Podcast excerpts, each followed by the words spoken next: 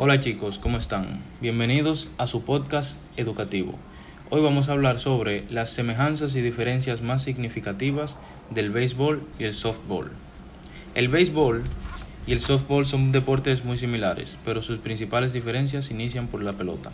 En el béisbol se emplea una pelota más pequeña y ligera, mientras que en el softball se utiliza una pelota más grande y pesada.